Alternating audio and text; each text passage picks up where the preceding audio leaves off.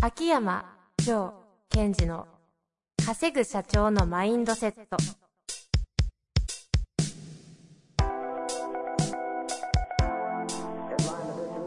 なぜ一流の経営者たちはぶつかる壁を次々と越えられるのかそこに隠されたマインドの正体ポッドキャスト「稼ぐ社長のマインドセット」は上場企業から中小企業までエグゼクティブコーチングトレーナーとして人材開発を行ってきた秋山城賢治が経営や人生で役立つマインドの本質について分かりやすく解説します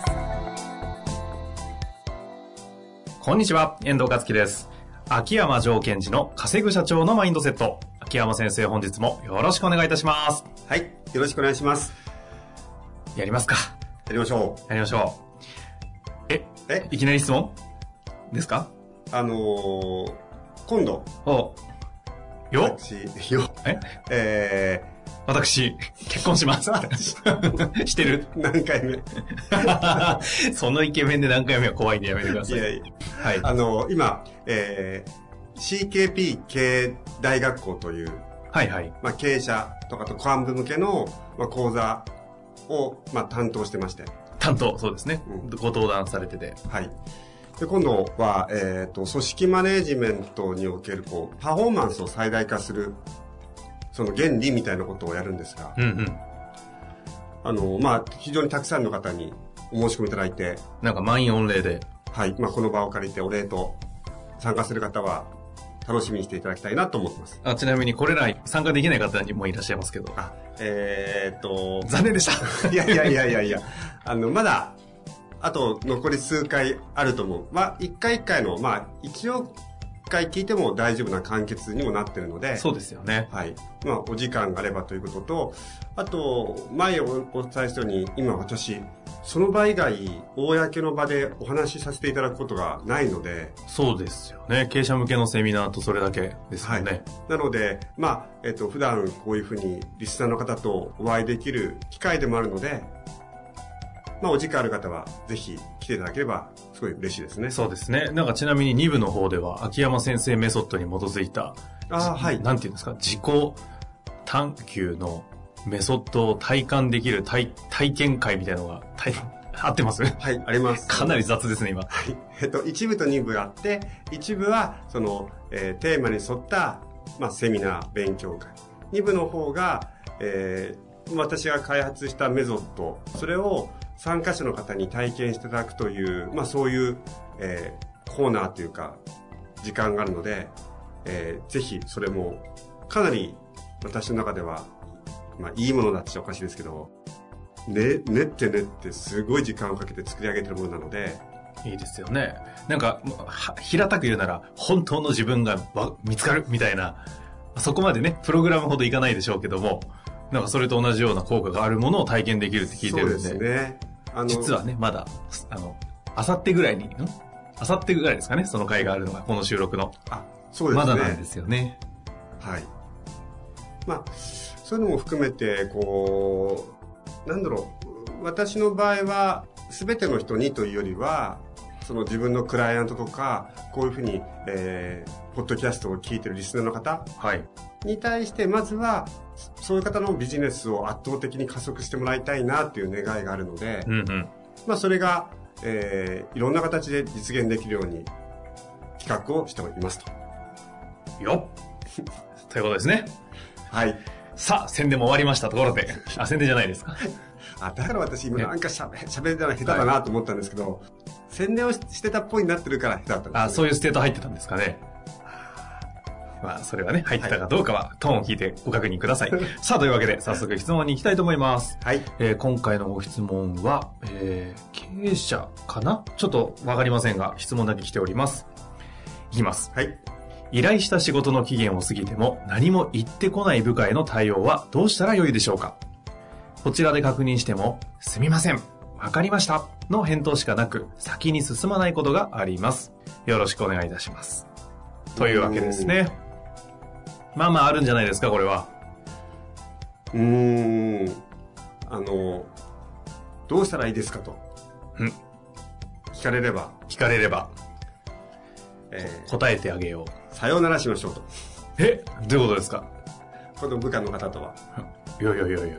さようならいろいろ意味がありますけれども。まあ、あのーまあ、さよならっていうのは、こう、やめていただくという選択肢もあるわけですが、うんうんうん。まあ、それでもいいんですけども、重要なことは、やっぱり経営者にしても、マネージャーの方にしても、その部下の方というのは、その、皆さんのビジネスを加速させていくためのリソースなわけですよ。はいはい。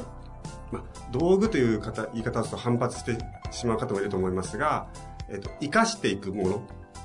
まあ、そういう視点に立って、今からちょっと回答したいなと思います。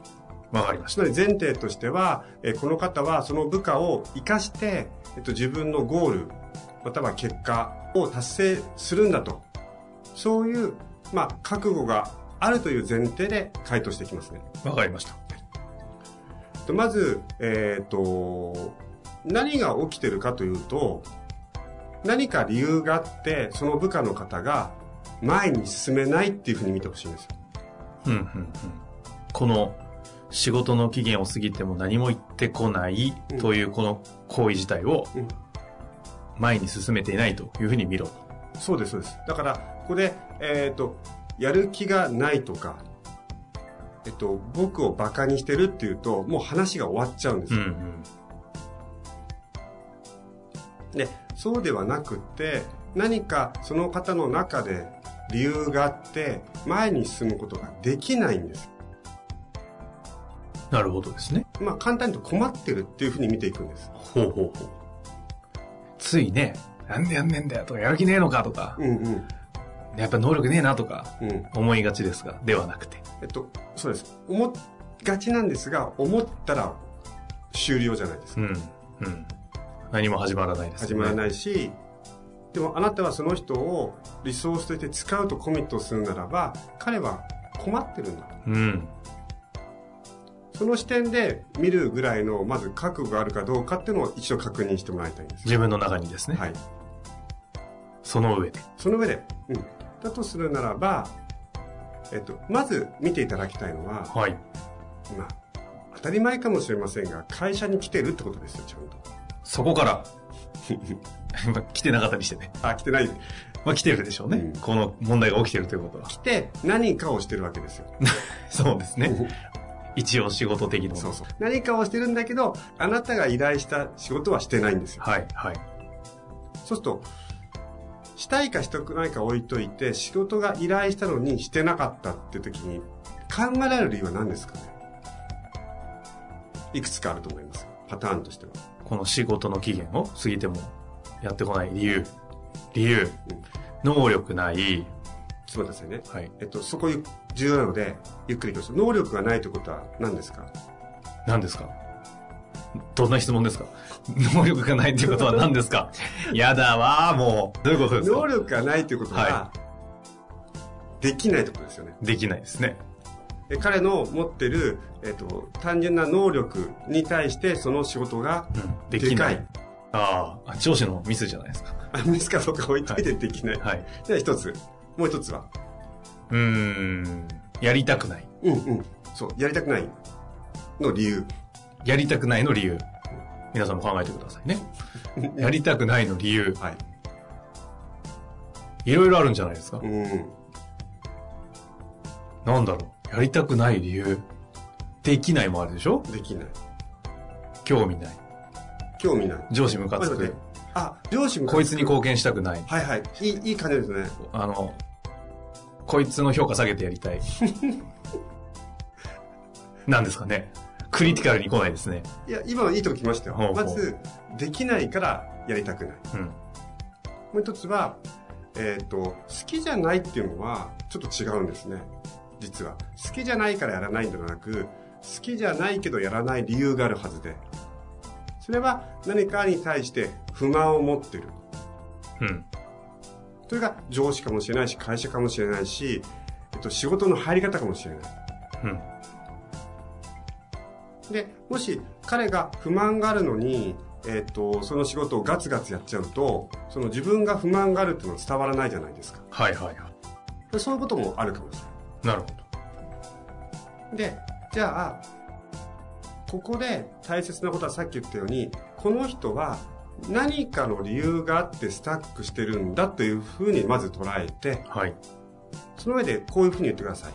えっ、と、いくつまでにやると言ってたよねと。それと、何があったのっていうのを必ず聞いてほしいんですよ。何があったの、もうそのままですか構文としてはそれでいいんですか何があったので、その構文としてはそのままでいいんですが、音としては何か理由があってできなかったんでしょそれを教えてねっていう感覚を入れるんです、自分の中で。やってみましょうか。はい。えどっちがどっちですかもちろん私が部下ですよ。あ、そうですね。上司やったらね、はい。参考例として。じゃあ、えじゃあー、私が納期を守れなかった。じゃあ私が、えっ、と、まず最初に聞きます。はい。あ、え、遠藤さん、あの、依頼してた仕事はもう終わったいや、ちょっとまだ、合ってないですね。まだ終わってないんだ。おうおうえ、何があったのどうしたのいや、どうしたっていうか、ちょっとは他の忙しいの、じゃあやんなきゃいけない緊急のやつもあったんで、やってないですね。やんなきゃいけない緊急のやつがあって、そっち側を先に着手したってことそうです、そうですね。そうかそうか。はい。そうでで、す。その緊急の方はどうなった一応そっちはなんとかあー片付けました。あ、オッケーオッケー。お疲れ様。じゃあ、こっち側の方はどうできそうーん。う手いにやもう、やり、やります、やります。えっと、だとするならば、えっと、ちょっとそっち側に手回しちゃって対応してくれたのは助かるに。その中では、これ、納期が、えっと、3日後なんだけど、どう、どんな感じ3日ですかいや、いやだ大丈夫です、やります。大丈夫です。じゃ、頼むね。ただ、それ3日で結構日程短くなっちゃったじゃない。はい。その中で、なんか、私とか会社がサポートできるところはどこあ、サポ、サポートですかもう3日しかないからさ。うん。ちょっとどっから手つけていいか正直わかんなくなっちゃってるとこもあるんで、あ、オッケーオッケ一ー。回そしたら、整理をしてほしい。じゃあ、ちょっと今日、今からはちょっと時間が空いてないから、えっと、今日の16時から30分時間取れるから、その30分使って一回どっから着手するかっていうのを一緒に整理しようか。あ、もし、お願いできるならぜひお願いしまオッケーオッケす。ーじゃあ、それまでの間2時間あるから、自分の他の仕事か、今の仕事の準備、これ進めといてくれるあ、わかりました。じゃあ2時間後ね。とりあえずじゃあやんなくて、その、それまでやんそなれくて。は、そもう置いといていい。わかりました。整理してからやろうよ。わかりました。ありがとうございます。っていう感じ。じゃあじゃあじゃあじゃあじゃあじゃあな、あの、整理、あの、説明をお願いいたします。まず、はい。まあ、あの、その人のことを本当腹立たしいと思ったりすることもあります。はいはい。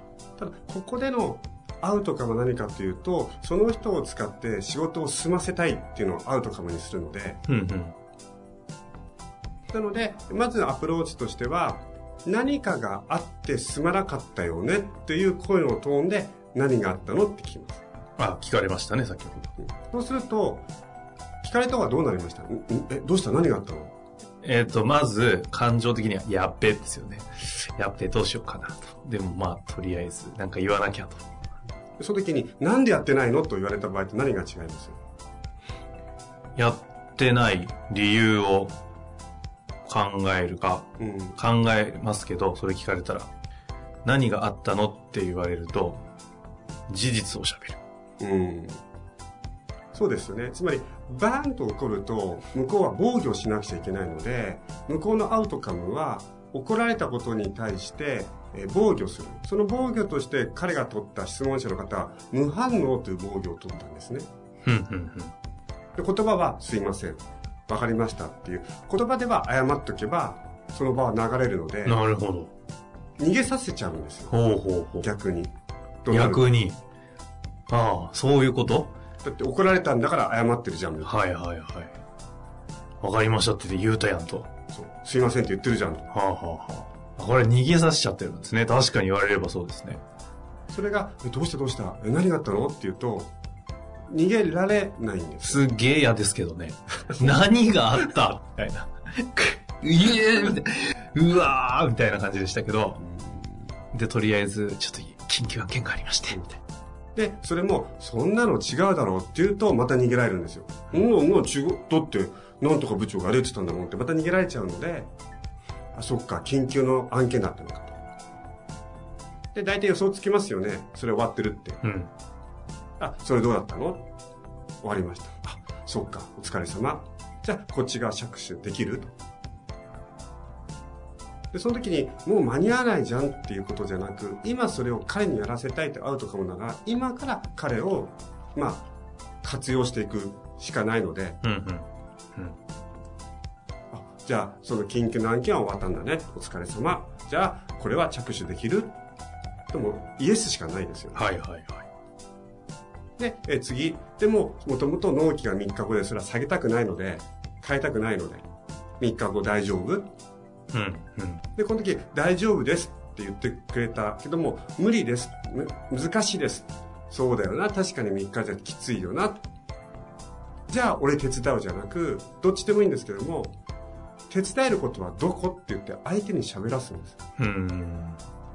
ここのポイントは何ですか相手に喋らせるってことと、そうすると、例えば無理だから、じゃあ、えっと、僕が手伝うよとか、誰々さんに投入するねっていうと、自分ごとを外すことになるんです。うん、うん。これはあくまでもあなたの仕事だから、あなたがやっていくと。ただ、時間的にきつくなっちゃったので、手伝えることがあるかどうかを考えろという、実は、助け舟を出してるけど、その一方で、えっと、自分がゴールに達するための戦略を考えろっていう質問文なんです。なるほど。本人が自分の仕事としてやるという枠組みから逃さないんですよ。逃さない常に。おーなんか細かい話をしていくと、もうテクニックだらけで頭が混乱していきそうなところはありますが、うん今日のポイントは、その、どうしたら、部下への対応はどうしたら良いでしょうかで言うと、まず一番大きいのははい。腹を立てる怒るのをやめなんていうのすす怒りたければ怒ってくださいただ彼を使いたいと思うならばその怒るとか注意するっていうのはもう脇に置いてうんうん。こいつを使うんだとっていうまず気持ちを整えることが一番目二つ目はさっき言ったように事実を確認していつまでにえーやってくるってことだったけどどうなったの終わってませんって言ったら「ああそうなんだ何があったの?」っていうまあトラブルがあった体で聞いてあげるうん。そうすると相手に何が起こるんですっけ相手は自分が攻撃されてないっていうのが分かるので、うんうん自分の内省をしなくちゃいけない羽目になるというああ、そういうことですか。防御をしなくなるんですよ、その分。防御をしないとなると内省をせざるをう得ーない、ん。そういうメカニズムだったんですね。でもし相手はそれでもなんかあなたに不満があってね車に構えて「何があったの?」何もありません」って言ったとするならば「いやいやいやいやだってやるときやる遠藤君じゃんいや、なくてないですで今回終わってないってことはなんかああってでしょ?よ。まあちょっと、みたいな。あ確かっていうふうにに自尊心上げられるぞ、これ。」喋らせていくうん喋らせていく怖い言葉使 った。本性出したな。いやいやいやそういうことか。でも、さすがですね。まあ今日ね、細かいテクニックもね、事例を見せたので、細かく言えばいろんなポイントあったと思いますけれども、今日のね、お話を聞いて、俺このケースあるんだけど、ぜひ聞いてみたいというのがありましたら、うん具体的なね、やつを、秋山先生のケーススタディも含めて、今日みたいにね、お答えできると思いますので、はいどしどしとご質問お待ちしております。なんか挑戦状みたいになって ま すそんなことないです。はい、お待ちしてます。そして、あの、この質問の方、はいえっ、と、まあ、いろんなバリエーションでトライしてみてください。うん。でそうすることで、私が一番この質問者の方に願うことは、あなたのそういう人のことをこう、扱うというか、人を生かすテクニックをあなたが上げていけばいいのです。いいのです。そう。というふうに、えっと、自分の今抱えている事例を使って、自分自身の力とか、自分自身のマインドを高めていくってことが一番有益だというふうに捉えてくださということですね。というわけで、今日のお話、活かしていただいて、ぜひね、たくさん失敗してまたご質問お待ちしております。い。はい。というわけで、秋山先生、本日もありがとうございました。はい。ありがとうございました。本日の番組はいかがでしたか番組では秋山城賢治への質問を受け付けております。ウェブ検索で秋山城と入力し、検索結果に出てくるオフィシャルウェブサイトにアクセス。その中のポッドキャストのバナーから質問フォームにご入力ください。また、オフィシャルウェブサイトでは無料メルマガも配信中です。ぜひ遊びに来てくださいね。